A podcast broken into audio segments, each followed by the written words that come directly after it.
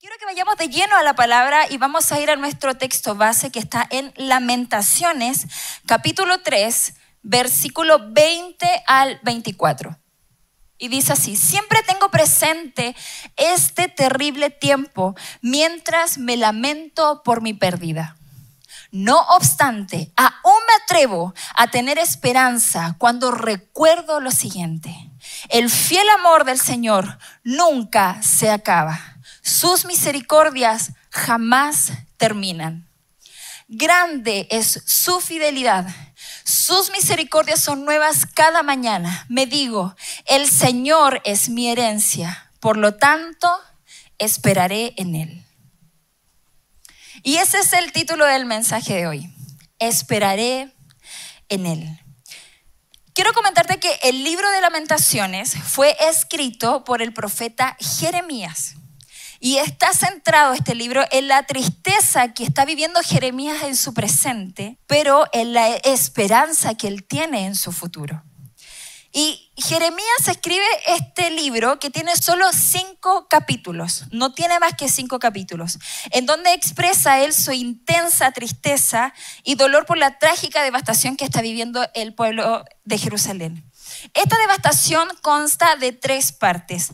La caída de la monarquía del reino de Jerusalén, la destrucción completa de la ciudad, del templo y del palacio del rey, y la deportación de la mayoría de los sobrevivientes desde Jerusalén a Babilonia.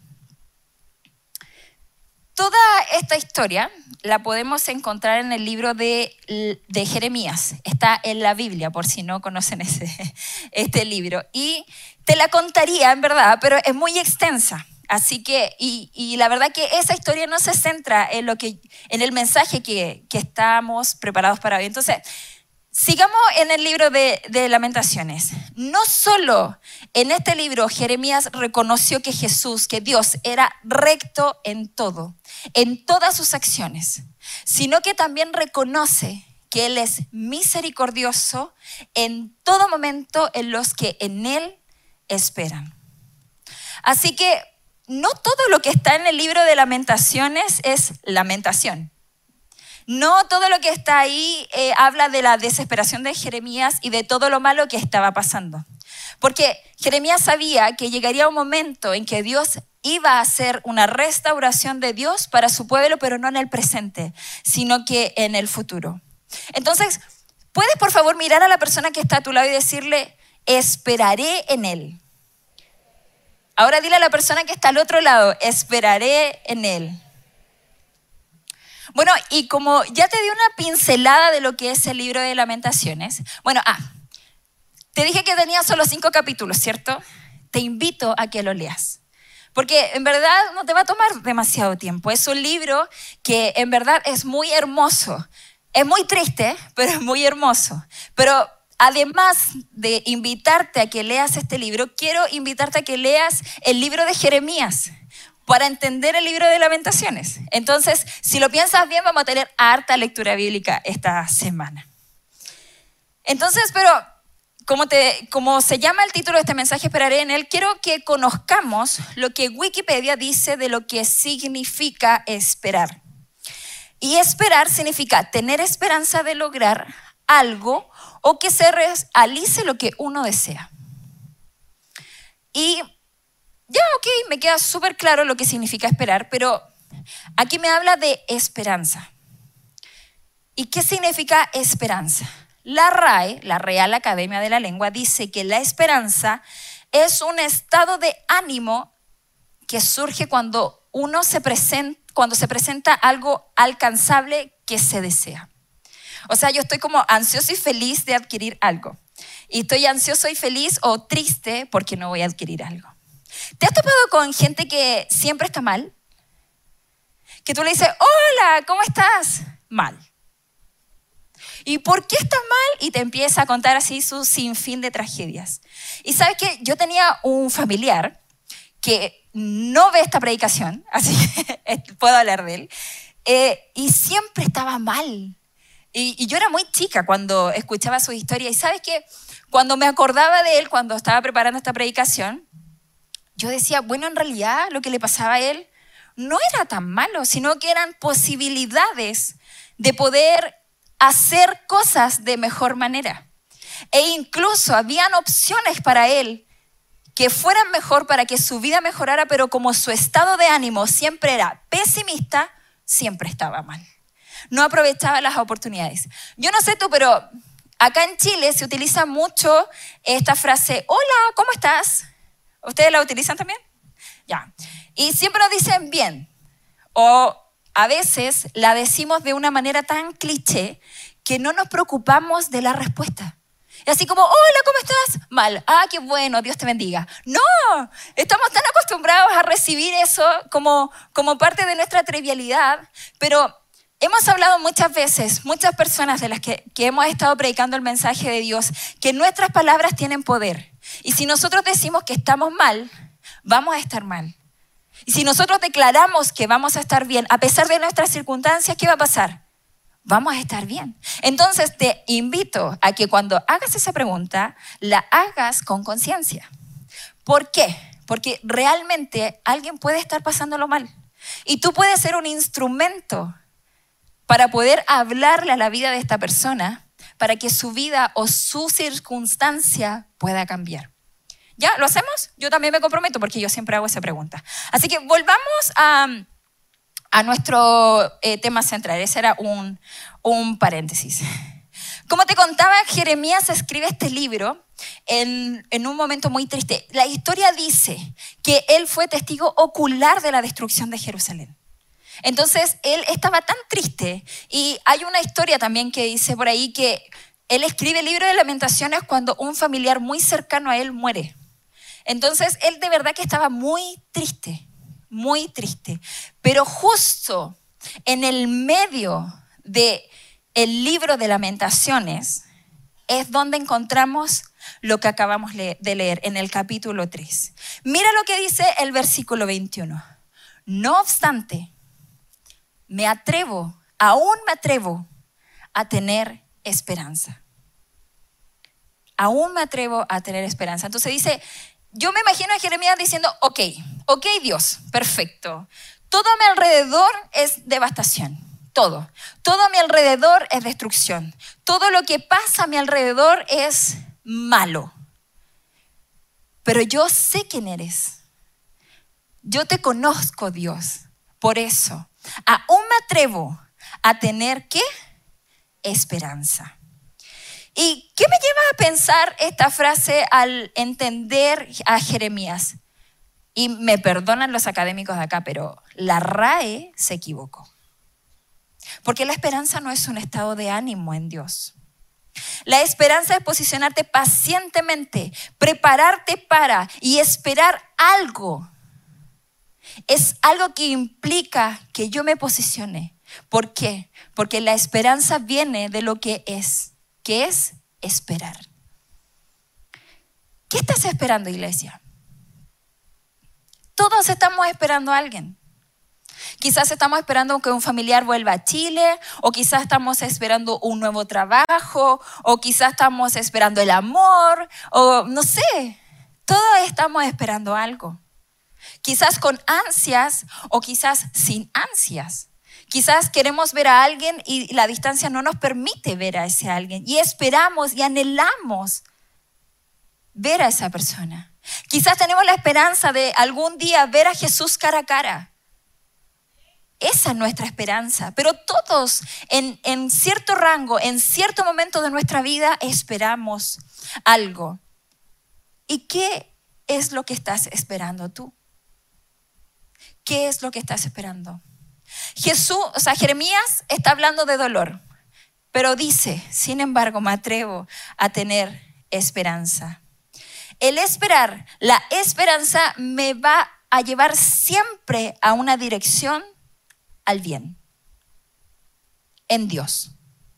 A pesar de que mis circunstancias, mi entorno, mi situación sea terrible, tengo la esperanza en Dios de que esto va a pasar y que mi estado actual va a mejorar, entonces, ¿puedes decir nuevamente, esperaré en Él?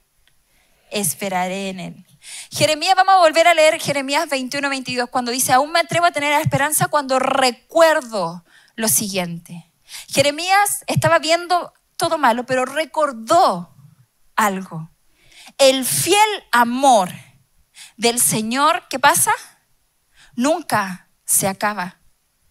Sus misericordias jamás terminan, jamás. No caducan, no tienen fecha de vencimiento. No son por un periodo de tiempo, jamás terminan. Mis circunstancias son terribles, llévalo a tu realidad, porque quizás no ha sido destruida nuestra ciudad, pero ¿qué hay en nuestra vida que quizás está devastado? Vámonos a eso que, que nos aqueja nuestro corazón, que nos tiene triste, acongojado, dolido. Vámonos a, esa, a eso que tenemos en nuestro corazón. Pero nuestras circunstancias presentes son terribles, pero la esperanza que tenemos en Dios de que va a mejorar es real. Mira lo que dice el Salmo 130, versículo 7. Dice, oh Israel, pero como esta palabra es para nosotros, dice, oh AR Ministries, espera en el Señor, porque en el Señor hay amor inagotable. No tiene tiempo de caducidad, inagotable. Su redención sobreabunda. Esperaré en Él. Su redención sobreabunda. Qué maravilloso. Mira, la esperanza, lo maravilloso de la esperanza que nos entrega Dios es que está en los tres tiempos que existen actualmente. Pasado, presente y futuro. La esperanza la necesitamos hoy, pero la esperanza incluye lo que pasó y lo que va a pasar. La esperanza siempre nos va a llevar hacia adelante, porque la esperanza sí tiene que ver con nuestro pasado, porque algo nos pasó. Algo nos pasó. Pero la necesitamos para vivir nuestro futuro. Aún me atrevo a esperar, pero más bien aún me atrevo a tener esperanza. ¿Sabes que tener esperanza no significa ausencia de tragedia? Tener esperanza no significa que no te van a pasar las cosas.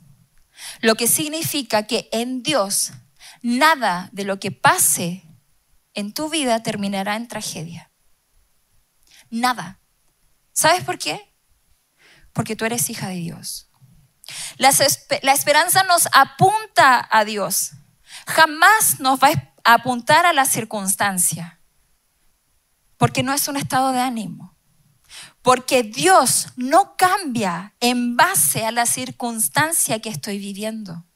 Él no cambia en base al estado anímico que yo tengo. Si estoy feliz, ah, Dios es feliz conmigo. Si estoy mal, ah, Dios va a cubrir esa necesidad. No, Dios es fiel en todo momento. Cuando tú estás bien y cuando estás mal, tiene la misma preocupación por ti.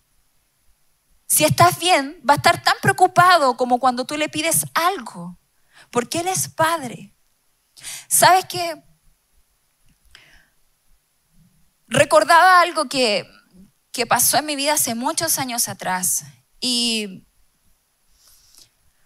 yo a los 20 años tomé una decisión, 19, 20 años, tomé una decisión en base a lo que yo quería. Yo vengo de una familia cristiana en donde mis padres, mis abuelos, mis bisabuelos, mis tatara, tatara, tatarabuelos, todos son cristianos. Pero yo conocía a Dios o había escuchado de Él, pero nunca había vivido su amor. Y la verdad es que tomé esa decisión y estuve tres años metida en esa decisión que yo tomé. Y sabes que muchas personas me dijeron, Karen, no lo hagas, Karen, no lo hagas, Karen, no lo hagas. Y yo que dije, lo voy a hacer. Pero no por orgullosa, sino que era algo que, que yo quería hacer. Y lo hice. Y sabes qué?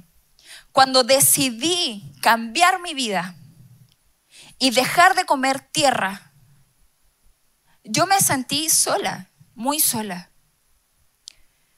Y le pedí perdón a Dios. Y le dije, Dios, quiero volver a ti. Esta es mi realidad, esta es mi devastación, esta es mi circunstancia. Que quizás tú me hablaste de muchas maneras, pero yo aún así lo hice. Pero yo lo único que te pido, Señor, es que no me dejes sola. ¿Y sabes que oí? Nada. Hice lo que tenía que hacer. Volví a las casas de mis padres. Y yo creo que pasaron unos seis meses en donde después conocí a Coque, mi esposo. Sí, es lindo, ¿cierto? Estoy enamorada de él, perdón. Em, y juntos no teníamos iglesia. AR Ministries no existía todavía. Estoy hablando hace muchos años atrás. Me veo joven, soy joven, pero eh, ha, pasado tiempo, sí, debo reconocerlo. Ya. Eh, y fuimos a una iglesia en el Salto de unos amigos de él. Estoy hablando que hubo un proceso de silencio de parte de Dios muy largo, seis meses, en donde yo no escuchaba nada. Ni siquiera, Karen, te amo, Señor, háblame, háblame, háblame. Y yo escuchaba solo grillos. Y entré a esa iglesia y en esa iglesia nadie me conocía porque yo venía de, otro lugar, nada que ver. Y la palabra del Señor era para mí. En donde me decía, ¿sabes Karen? No, bueno, no me decía Karen, pero ¿sabes qué? Yo soy tu padre. Y a pesar de que te has equivocado, literal, que estás, has comido tierra durante mucho tiempo, yo soy tu padre. Y aunque te hayas equivocado, yo te voy a levantar, yo te voy a restaurar y yo voy a hacer de ti una gran mujer. Era para mí esa palabra, nadie me conocía. Después de seis meses escuché la voz de Dios. Sentí el perdón de Dios, sentí la restauración de Dios y hoy día tengo una familia maravillosa. Tengo una iglesia maravillosa. Pensaba en mi vida antes de AR. Yo me inscribía a todas las maratones que existían. Era muy fitness. Y una vez, Coque me llevó a la carrera. Y yo le decía, amor, tenemos que estar antes de las 8 porque a las 8 empieza la carrera y la, la largada, la largada, la largada. Y llegamos a las 8 y la carrera empezaba a las 7. Yo había comprado el kit, que no son baratos, mi mochilita, mi Gatorade y todo eso, y llegué una hora tarde. Me sentí tan frustrada, porque yo era fitness, tenía que correr mis 5K. Pero sabes que, a pesar de que Dios me había hablado, me había restaurado, había hecho de mí una nueva persona, había conocido el amor de Dios, cuando llegué aquí, recién comprendí esta palabra, esperanza.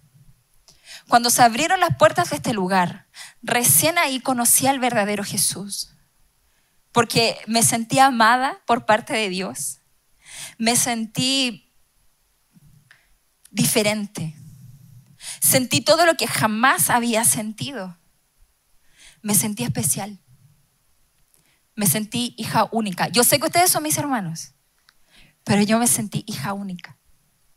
Y la verdad es que cuando pensaba en lo que Dios estaba hablando a través de este mensaje, yo decía, Señor, gracias, porque tú me hablaste tantas veces de esperanza, de amor, de fidelidad. Y yo hoy día recién puedo comprender lo que tú haces en la vida de las personas cuando hay esperanza. Yo sabía que Dios me iba a responder, esa era mi esperanza. Yo sabía que algún día Dios iba a cumplir su promesa de que me iba a ser una gran mujer. Y aquí estoy. Ah, no. Pregúntale a eso. No. perdón, perdón. La verdad es que Dios ha moldeado mi corazón. He aprendido a escuchar la voz de Dios. Nunca más hubo un silencio de parte de Dios para mi vida. Nunca más. Porque esperé pacientemente en Él. Pacientemente en Él. Y sabe que la esperanza y esperar no es fácil, porque evidentemente yo que soy ansiosa, que me gusta todo muy rápido, es difícil, porque mis tiempos no son los tiempos de Dios. Por eso amo que la esperanza sea atemporal, porque lo que ocurre en el pasado lo necesitas para tu presente, para que puedas vivir tu futuro. Y en base a lo que ya hemos hablado, podríamos definir que una persona que tiene esperanza es una persona valiente y con coraje. Porque se requiere voluntad para esperar. Es una decisión. Porque perfectamente uno podría decir, me cansé. Lo hago mejor como yo quiero. Y es válido, porque tú puedes decidir lo que tú quieras. Pero sabes que también se requiere de coraje para no dejarnos manipular por la circunstancia que estamos viviendo. Porque la circunstancia siempre nos va a apuntar a algo que quizás no es Dios. O la circunstancia o el enemigo siempre nos va a apuntar a algo que siempre nos va a alejar de Dios. Pero seamos valientes. Y fijemos nuestra mirada en la persona que nos da la esperanza, que es Dios. Iglesia, ¿estás dispuesto a atreverte a esperar? Pero es que ya no tengo fuerzas. Ya no me queda aliento. He intentado todo. Incluso siento que puedo morir en el intento. ¿Hay escuchado esa frase? Extrema, pero la usamos porque por lo menos yo soy exagerada. Pero en base a qué estás determinando tu esperanza? ¿En tus fuerzas? ¿En tus posibilidades? ¿En tus contactos? ¿En lo que tú puedes llegar a ser? El profeta Jeremías dijo y se dio cuenta de que la esperanza no estaba en lo que veía, sino que estaba en lo que conocía. Y él conocía a Dios. Él sabía perfectamente quién era Dios. Yo no sé, pero quizás en, en este momento alguno de ustedes está viendo todo oscuro. Quizás es como si tuviésemos una venda en los ojos que no nos deja ver, que no nos permite ver más allá de lo que Dios nos está hablando y nos lamentamos por lo que estamos pasando. Jeremías tampoco veía nada, todo lo contrario. Pero se atrevió a tener esperanza en Dios, valentía y coraje. ¿Qué ves cuando no puedes ver? La única forma en que tú puedas ver algo que no estás viendo por la circunstancia que estás pasando es lo que dice Jeremías. Aún recuerdo aún recuerdo. Y quizás esta venda que tenemos en los ojos, esta oscuridad por lo que estamos pasando, quizás está durando más de lo que nosotros quisiéramos que dure. ¿Te hace falta trabajo? ¿Quieres un esposo? ¿Quieres tener hijos? No tienes el trabajo que quieres tener. Pero repite conmigo, esperaré en Él. Esperaré en Él aunque no vea nada, me atrevo a esperar en Él. En Hebreos capítulo 10, versículo 23 dice, mantengámonos firmes sin titubear en la esperanza que afirmamos porque se puede confiar en que Dios cumplirá su promesa. Se puede confiar. La esperanza nos apunta a lo que vendrá. El libro de Romanos 5 es súper claro, dice, recibimos esa esperanza cuando fuimos salvos. ¿Y cuándo fuiste salvo? En el momento que creíste. Solo en el momento que creíste. Si uno ya tiene algo, no necesita esperarlo. Pero si deseamos algo que todavía no tenemos, debemos esperar con paciencia y confianza. hay otra versión que dice, en la espera mostramos nuestra constancia. ¿Qué significa eso? Fe. Fe. Jeremías estaba lamentando por todo lo que estaba pasando. Y Dios, que es un Dios que todo lo sabe, mientras nosotros no vemos nada, Él nos anima a seguir. Porque como todo lo sabe, sabe que tu futuro siempre va a ser bueno va a ser muy bueno. El libro de Jeremías 29, del 4 al 7, nos dice, esto dice el Señor de los ejércitos celestiales, Dios de Israel, a los cautivos que Él desterró de Jerusalén a Babilonia. Edifiquen casas y hagan planes para quedarse. Planten huertos y coman del fruto que produzca. Cásense y tengan hijos. Luego encuentren esposos y esposas para ellos para que tengan muchos nietos. Multiplíquense, no disminuyan y trabajen por la paz y la prosperidad de la ciudad donde Él los envió. Pidan al Señor por la ciudad porque del bienestar de la ciudad dependerá el bienestar de ustedes. ¿Se acuerdan que yo les dije que Jerusalén había sido destruida? ¿Y Dios qué les dice? Edifiquen casas. ¿Con qué? Como irrisorio. Edifiquen casa y hagan planes para quedarse. Da para pensar o no. Y, y la verdad es que no termina ahí, dice, cásense, tengan hijos y tengan nietos. Hagan huerto, coman de lo que han plantado. No tenían nada para hacerlo. Habían sido desterrados de su tierra a una ciudad que no conocían. Qué difícil, ¿no? Y sabes que edificar una casa no demora dos días, ¿cierto? Plantar un huerto y comer de su fruto no demora dos semanas. Casarse, planear una boda, no es en un mes. Tener hijos tampoco es rápido. Tener nietos tampoco es rápido. Esperanza. El tiempo de Dios no es tu tiempo. No es tu tiempo. Así que bajemos la ansiedad y esperemos en Él. El proceso de ellos duró 20, 30, 40 años. Incluso muchos de ellos no conocieron a sus nietos, pero cumplieron lo que Dios les dijo. En otras palabras, Dios le estaba diciendo, tengan esperanza, confíen en mí, tengan fe. Pero Señor, no vemos nada. Pero ¿sabes qué? Si tú conoces a Dios, no importa que no veas nada, porque Él ya lo tiene todo planeado. Lo que más me conmueve de, de, lo que acabamos de leer de Jeremías es que dice, porque del bienestar de la ciudad dependerá el bienestar de ustedes. AR Ministries, del bienestar de esta ciudad, depende de nosotros.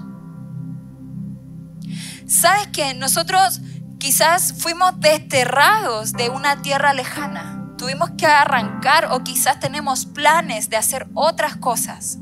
Quizás tuvimos que tomar una decisión difícil de poder dejar a nuestra familia. Y estamos en un lugar en donde quizás ni siquiera es nuestro hogar. Pero si tú logras comprender el amor de Dios, tener esperanza, de nosotros depende que esta ciudad tenga esperanza. ¿Cuánto vemos acá? Más de 200 personas. Imagínate nos diéramos el tiempo de hablarle solo a uno que no tenga esperanza. Porque sabes que el mundo no tiene esperanza. No la conoce. No la conoce. Y hay algunos que sí la tienen, pero se rinden a mitad de camino. ¿Sabes qué?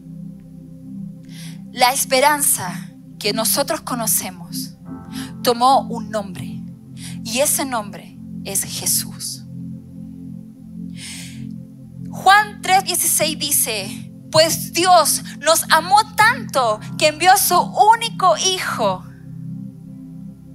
a su único hijo, a morir. ¿Para qué? Para que todo en aquel que en él crea no se pierda, más tenga vida eterna. Dios no mandó a su Hijo al mundo a condenar al mundo, sino que para que nosotros fuéramos salvos por medio de él. Es así de fácil.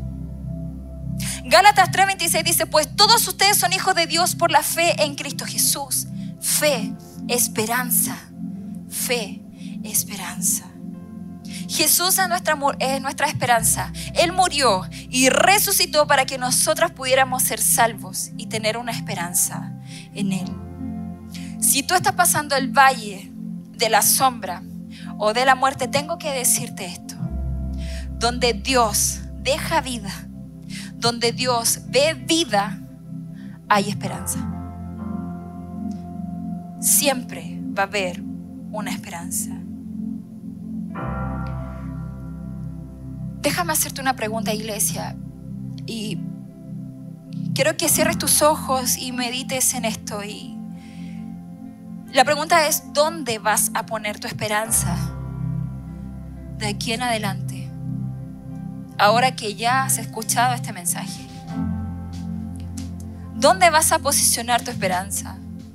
¿En tus fuerzas? ¿En tu circunstancia? ¿En tu entorno? ¿En tu debilidad? ¿O vas a posicionar tu esperanza en Dios? Analízalo, piénsalo.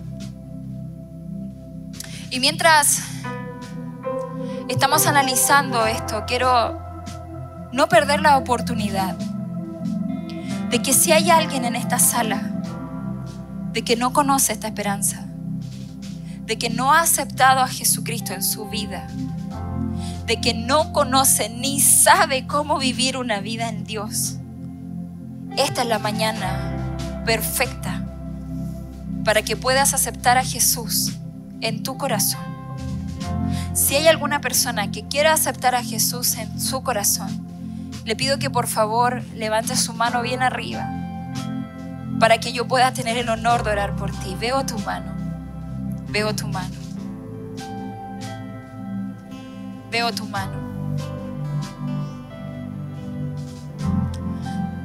¿Qué te parece si juntos ayudamos a, a nuestros amigos a recibir la esperanza que es la más hermosa que podemos tener. Padre, en el nombre de Jesús. Te damos gracias por este momento. Te damos gracias por todo lo que tú nos permites vivir este domingo en la mañana, Jesús. Te recibo a ti como mi único y personal Salvador. Y esperaré en ti a pesar de mi circunstancia, a pesar de todo lo que me apunta que quizás no estará bien. Pero yo decido esperar en ti. Te acepto como mi Señor y Salvador. Te acepto como mi Rey y espero un día no muy lejano verte cara a cara. En el nombre de Jesús. Amén.